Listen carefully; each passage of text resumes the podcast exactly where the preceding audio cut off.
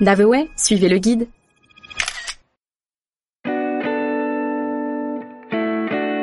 Rennes, la reine de Bretagne.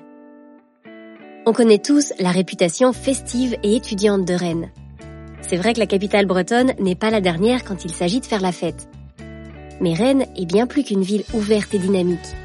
C'est un trésor de patrimoine, un livre d'histoire grand ouvert à découvrir sans tarder. En 1720, la ville connaît un épisode sombre de son histoire et brûle pendant sept jours d'affilée. De nombreux architectes et ingénieurs sont alors réquisitionnés pour la reconstruire. Et Rennes se retrouve avec l'architecte du roi en personne à son chevet. C'est ce savant mélange entre bâtiments rescapés du feu et reconstruction urbaine qui fait de Rennes une ville si éclectique et électrique.